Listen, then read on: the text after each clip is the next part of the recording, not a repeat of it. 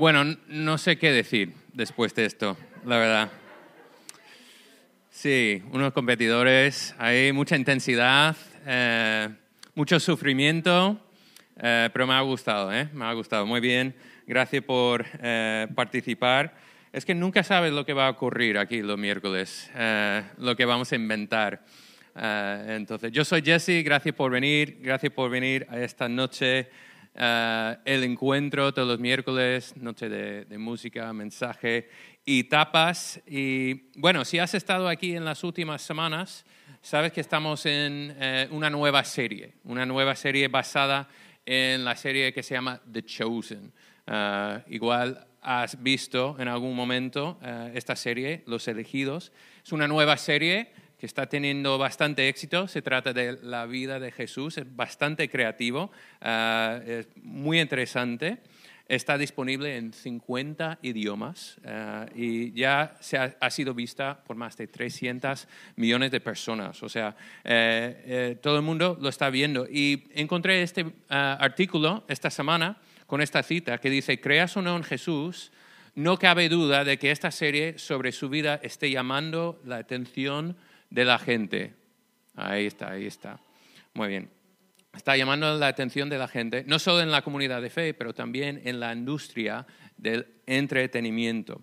O sea, estés donde estés en, lo que crees o eh, en tu propio camino de fe, creo que The Chosen tiene algo para, para todos. Entonces, estamos cada semana viendo eh, un episodio aquí los, los lunes por la noche y luego el miércoles siguiente, pues cogemos una parte ¿no? una escena y lo hablamos un poco. Entonces, eh, yo creo que es, es, una serie interesante. De hecho, hemos dicho que no es una serie para religiosos, sino para curiosos. Muy bien, ok. Entonces, para comenzar esta noche vamos a ver una nueva escena y vamos a ver este hombre en la escena. Eh, él es Simón, ¿vale? Simón Pedro, ¿ok? Es uno de los discípulos o es alguien que se va a convertir en un discípulo de Jesús. Pero vamos a ver uh, parte de su vida antes de conocer a Jesús, ¿vale? Entonces, uh, vamos a ver uh, algo que ocurre en su vida, ¿ok? Eh, y lo que me gusta de la serie en general es que te da la oportunidad de, de entrar en la vida de la persona, de alguna manera identificarte con la persona. ¿Okay? Entonces vamos a tener la oportunidad de escuchar a Simón, pero en general en la serie tienes la oportunidad de eh, hablar con Jesús, sentir lo que sentían estos personajes, eh, conocer a Mateo, caminar con María, o sea, nos permite identificarnos con las personas que conocieron a Jesús. Entonces vamos a ver un poco de la vida de este hombre y quiero que penséis eh, en una palabra. ¿Qué palabra os viene a la mente al ver esta escena, ¿vale? Muy bien, pues hasta ahí. Em, ¿Qué palabra os viene a la mente al escuchar o ver esta escena con Pedro? Y esto es participativo ahora, eh, si queréis eh, compartir una palabra que, frustración, quemado, ¿qué? Desanimado, muy bien.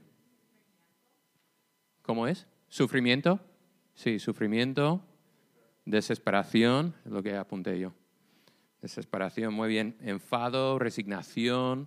Em, o sea, podemos sentir su frustración, ¿no? O sea, Simón no está teniendo su mejor día. O sea, yo creo que de alguna manera todos hemos experimentado un día cuando nada nos sale bien, ¿no? Em, pero la vida es frustrante como el juego ha sido frustrante. Ahí está el vínculo, nada más. Em, pero Pedro, o Simón Pedro, Simón está entre la, eh, la, espada y la pared, ¿vale? En este momento. Y si está siguiendo The Chosen, uh, aquí la trama que han inventado para esta escena, uh, han inventado su frustración porque tiene que pagar unos impuestos y si no consigue hacer eh, eh, pescar un montón de peces, no va a poder eh, pagar sus impuestos y va a perderlo todo. ¿vale? Esta es más o menos el trasfondo de la escena, el contexto.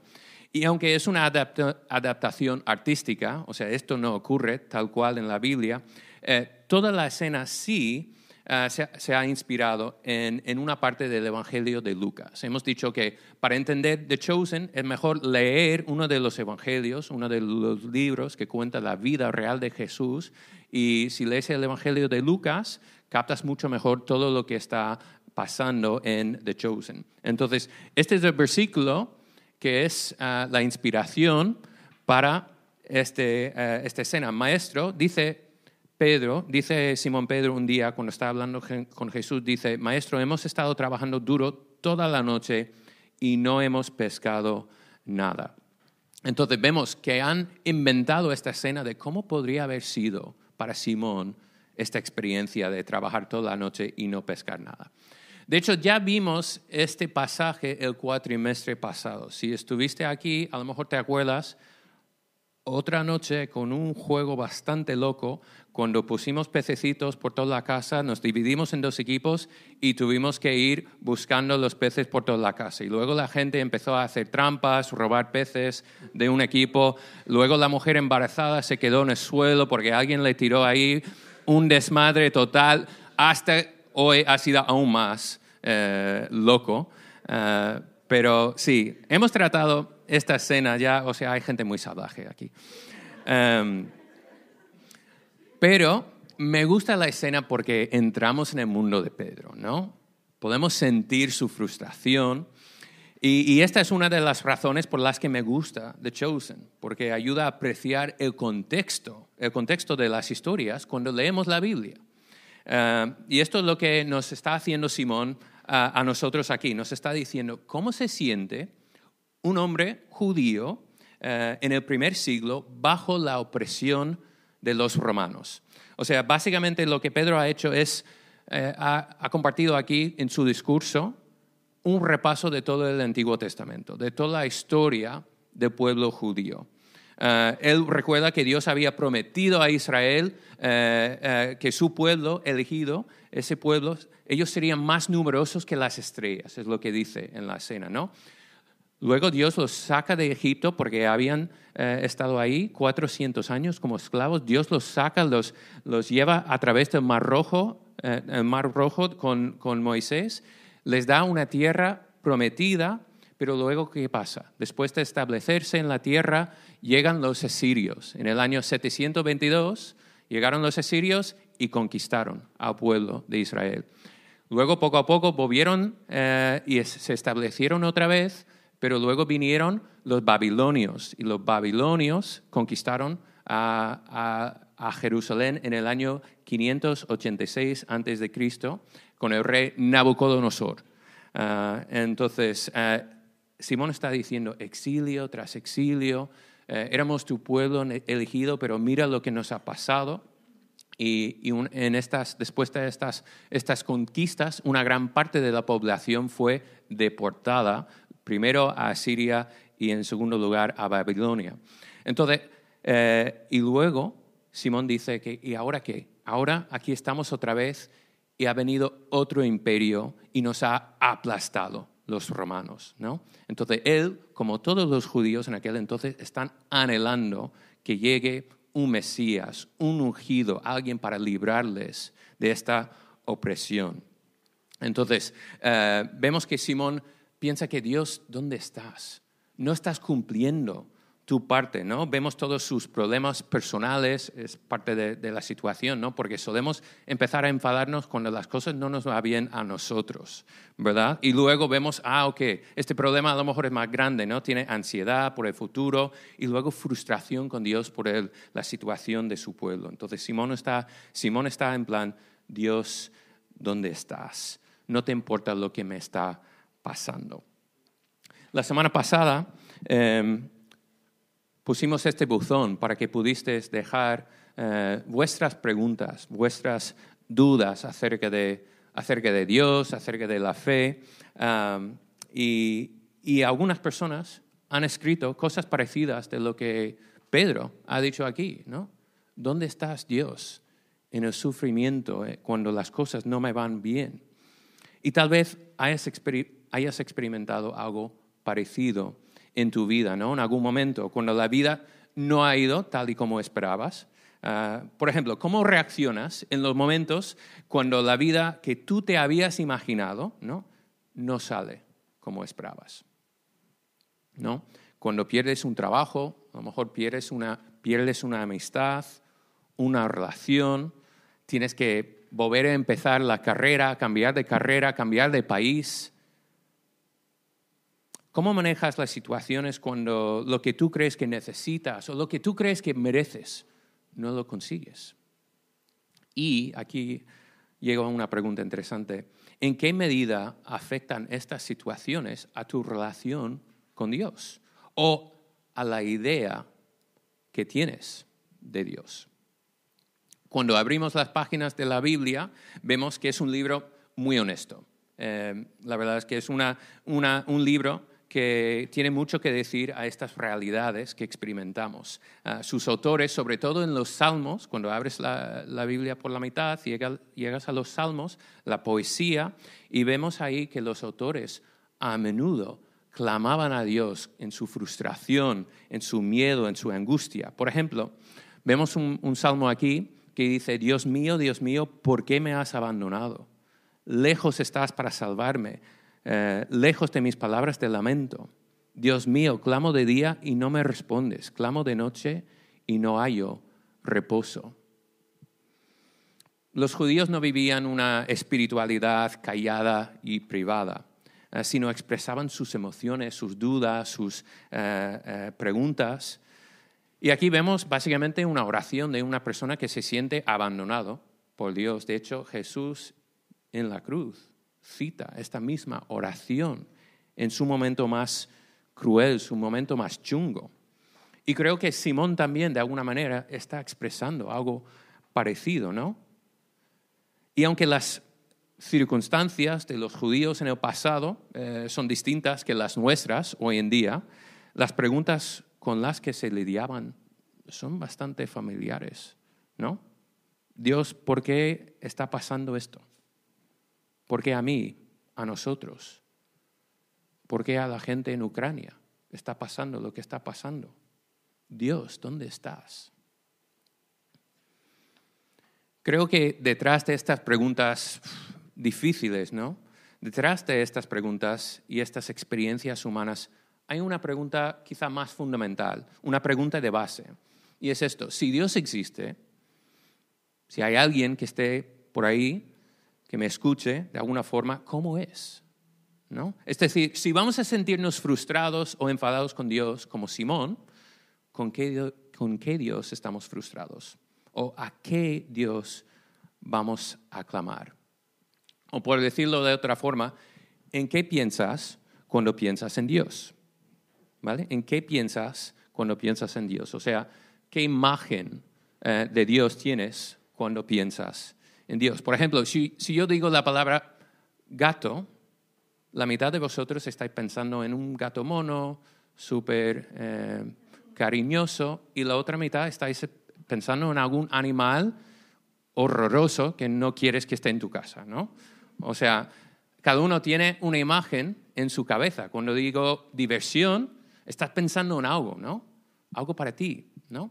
Entonces, lo mismo ocurre cuando digo Dios, que es la imagen eh, que tienes en tu cabeza. Y la imagen que tengas de Dios afecta a cómo te sientes acerca de Dios o a cómo te relacionas con Dios o la idea de Dios, ¿vale?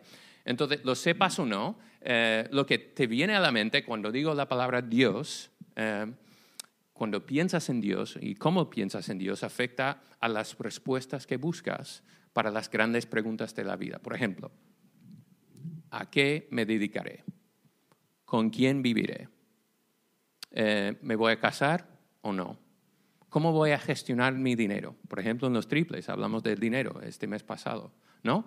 Eh, ¿Cómo voy a relacionarme, relacionarme con mis padres o con mis amigos? O las preguntas más chungas, ¿no? ¿Por qué sufrimos? ¿Por qué existe el mal? ¿No? Y una de las cosas que queremos hacer aquí en En Vivo es dialogar y buscar respuestas para las preguntas que tenemos acerca de la vida y la fe. Por eso pusimos el buzón la semana pasada. De hecho, la voy a dejar, eh, voy a dejar el buzón ahí atrás después para que podáis ir buscando y leyendo las preguntas que habéis dejado, porque son interesantes. Pero yo creo que detrás de muchas de estas preguntas tenemos la pregunta, ¿cuál es la imagen de Dios que tienes? ¿Y de dónde viene esta imagen? En mi experiencia, hablando con vosotros, con muchos universitarios, con muchos jóvenes durante varios años, he escuchado un montón de ideas, ¿no? Obviamente, acerca de, cómo es Dios.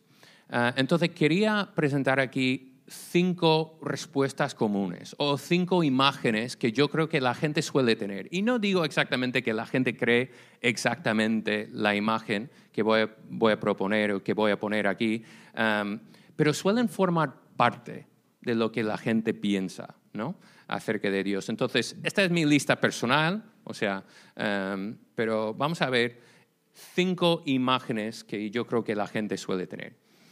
Entonces, vamos a empezar con esta. ¿Alguien sabe qué es esta? ¿Qué es? una máquina de apostar, traga perras, eh, una de estas máquinas que vemos en los bares, ¿no? Em, eh, donde la gente eh, tiene música horrible y molesta bastante, ¿no? Pero yo creo que a menudo nos imaginamos, o más bien tratamos a Dios de esta manera. Le echamos una monedita, una oración, una petición, a ver si nos toca, a ver si tenemos suerte, ¿sabes? oh Dios, si me ayudas a aprobar este examen, pues te prometo X o Y, tal y cual, ¿sabes? Lanzamos ahí la petición por si hay alguien que, que va a contestarnos, ¿vale? Entonces, una imagen. Imagen número dos. El Dios en las nubes. El Dios en las nubes. Y obviamente esto viene del arte eh, si has estado en la Capilla Sixtina, en el Vaticano, encuentras este fresco de Miguel Ángel, la creación de Adán, súper bonito. Em, ¿Alguien ha estado ahí alguna vez? Algunas personas, muy bien. Ok. Eh, pero es una imagen que a veces tenemos, ¿no? Dios es este hombre, quizá con barba, eh, ahí flotando en las nubes. De hecho, era la imagen que yo tenía de pequeño, ¿no? Ok, luego tenemos número tres, el Dios abuelo. Y me gusta lo que pone aquí. Creo en un Dios abuelo, bonachón, que me lo permite todo, puedo abusar fácilmente de él, hago de él lo que quiero, consigue todos mis caprichos, pero nunca me exige nada. Eh, es este Dios que de alguna manera no tiene mucha relevancia eh, en mi vida, ni tiene poder para cambiar mi situación, pero es como eh, me hace sentir bien, ¿no? Esta idea de Dios. O tenemos uno de mis favoritos, el Dios de la fuerza, ¿no? Yo soy un friki de Star Wars, me encanta. Eh, entonces, cuando alguien dice Dios, a lo mejor pensamos en esta fuerza impersonal, una energía, algo misterioso, algo que bueno, sabes que está por ahí, que tiene poder, pero no lo podemos conocer. Ah, o, por ejemplo, a veces concebimos a Dios como la causa que lo empezó a principio, que lo empezó todo, pero que no se involucra ahora en nuestras vidas. Es una imagen que la gente tiene de Dios. O sea. Y luego tenemos, número cinco, el Dios árbitro el Dios árbitro, el Dios que está ahí señalando tus faltas, sacando tarjetas amarillas o rojas si realmente las has cagado. Eh, este Dios también se conoce como el Dios aguafiestas, el Dios juez, es una imagen bastante común. No sé si habéis oído hablar de C.S. Lewis. Eh, era un autor británico del siglo pasado, uno de los autores más influyentes eh, en el siglo XX. Era un ateo, se convirtió al cristianismo gracias a, amistades con J.R.R. Tolkien, por ejemplo. Y él tiene en su libro Mero Cristianismo un relato acerca de un, chico adolescente, cuenta esta anécdota.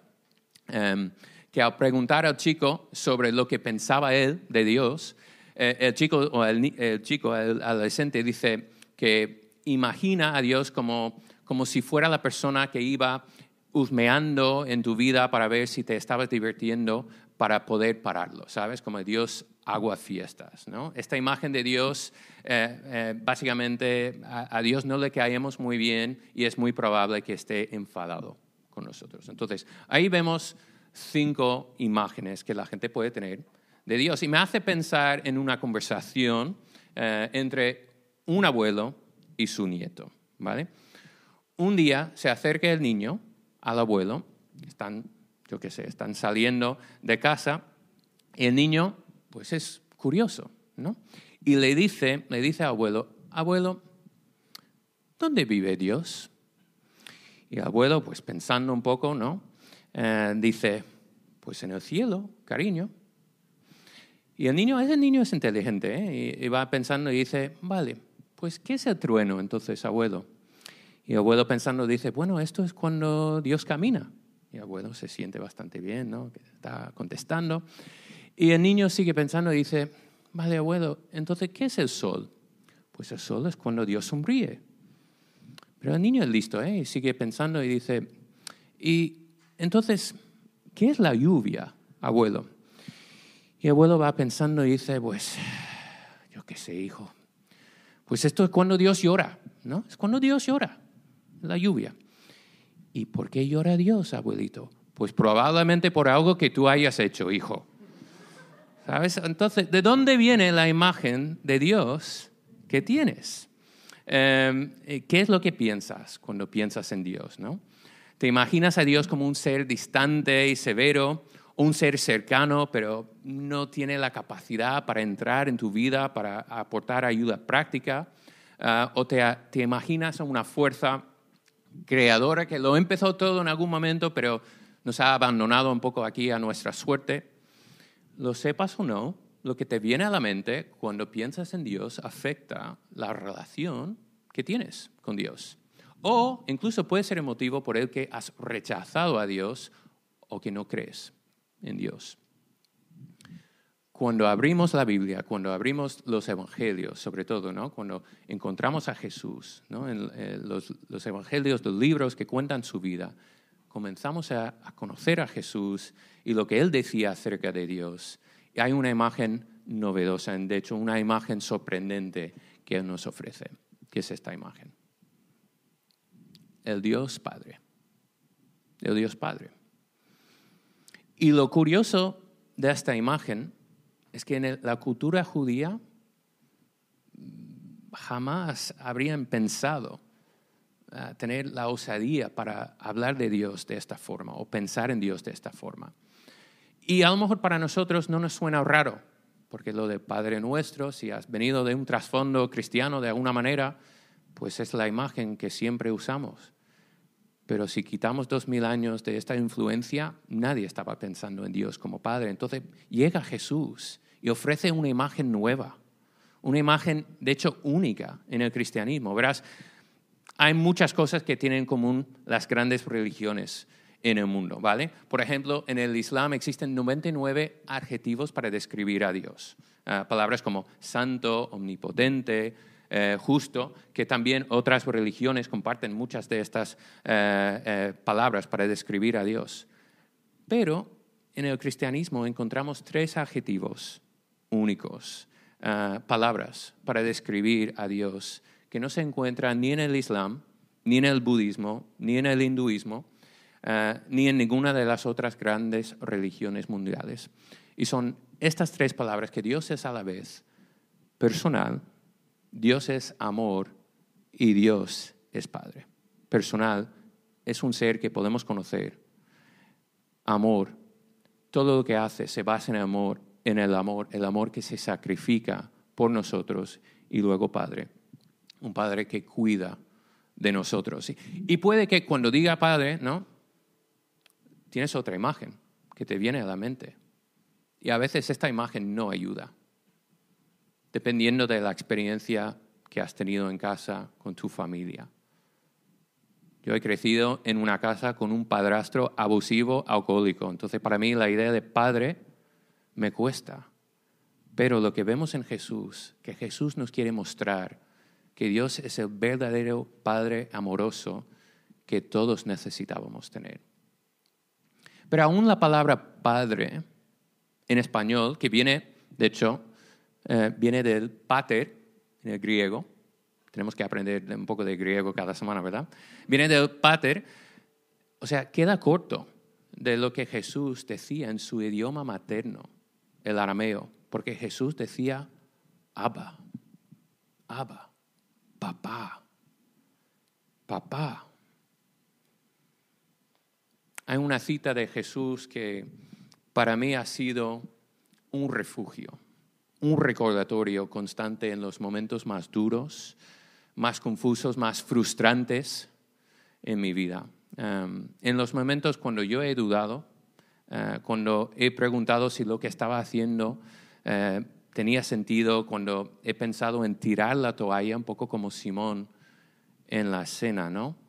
Estas palabras de Jesús me han recordado que Dios no es ajeno a mi sufrimiento y mi situación. Entonces quería leer esto. Dice, por eso os digo, no os preocupéis por vuestra vida, qué comeréis o qué beberéis. Esto es Jesús hablando. Ni por vuestro cuerpo, qué vestiréis. ¿No es la vida más que el alimento y el cuerpo más que la ropa? Mirad las aves del cielo, que no siembran, no ciegan, ni recogen en graneros y sin embargo vuestro Padre Celestial las alimenta. ¿No sois vosotros de mucho más valor que ellas? ¿Y quién de vosotros, por ansioso que esté, puede añadir una hora al curso de su vida? Y luego sigue, dice, por tanto, no os preocupéis diciendo, ¿qué comeremos? ¿O qué beberemos? ¿O con qué nos vestiremos? Porque los gentiles, o sea, todas las personas que no eran judíos, nosotros, los gentiles buscan ansiosamente todas estas cosas que vuestro Padre Celestial sabe que necesitáis de todas estas cosas. Pero buscad primero el reino, buscad primero su reino y su justicia y todas estas cosas os serán añadidas. Dos veces dice ahí en esta, esta cita, vuestro Padre. Sofía y yo, ¿te acuerdas, no? Elegimos este pasaje en nuestra boda y lo elegimos porque quisimos recordar que a pesar de todas las circunstancias por las que pudiéramos pasar como pareja, nuestro Padre nunca nos va a abandonar. O sea, cuando la ansiedad, el miedo, la frustración se, se apodera de ti, Jesús dice que Dios sabe exactamente lo que sientes y lo que necesitas.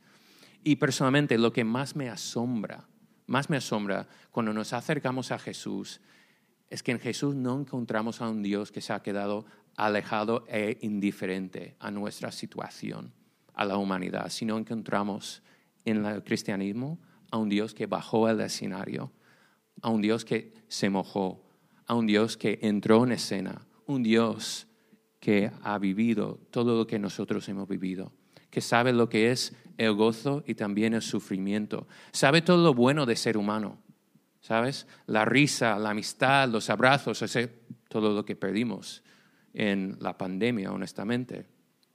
Pero Dios entró en este mundo como persona y también experimentó todo lo malo.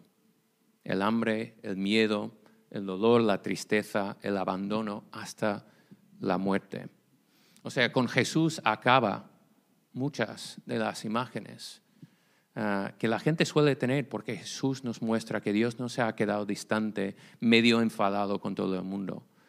En vez de eso, Jesús nos revela esta imagen, no sé si puedes volver a esta imagen de un Dios personal, un Dios de amor, un Dios que lo dio todo por sus hijos, al cual podemos clamar, Abba.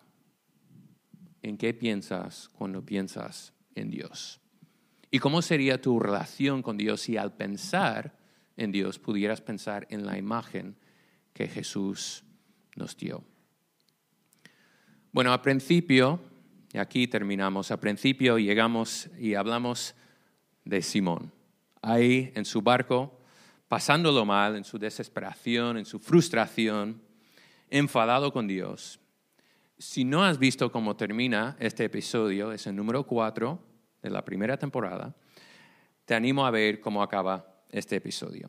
Eh, porque cuando Simón conoce a Jesús, su mundo cambia, su historia cambia, hasta cambia su nombre, porque Jesús le da el nombre Pedro, por eso lo conocemos como Simón Pedro.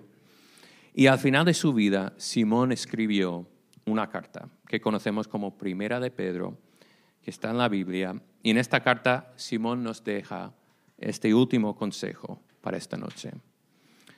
Él escribió, depositad en Él, o sea, en Dios, toda ansiedad, porque Él cuida de vosotros.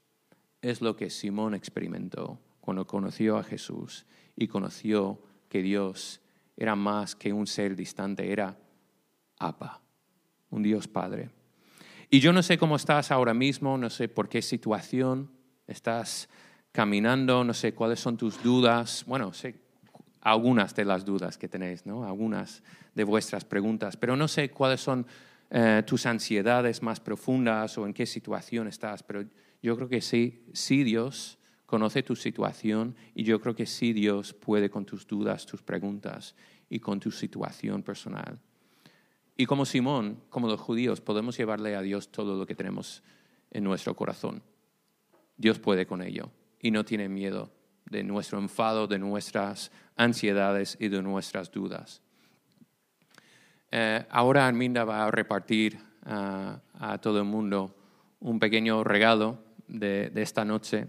Es un, pequeño sobre con tu nombre ah, y ahí uh, tenéis ah, el pasaje que compartí en Mateo. Esto, este pasaje que Sofía y yo eh, leímos en nuestra boda. Ah, y este pasaje que nos recuerda que en Jesús todos podemos conocer a este Dios, nuestro Padre, Abba, el que cuida de nosotros y se preocupa por nosotros. Entonces, muchas gracias por venir a esta noche del encuentro.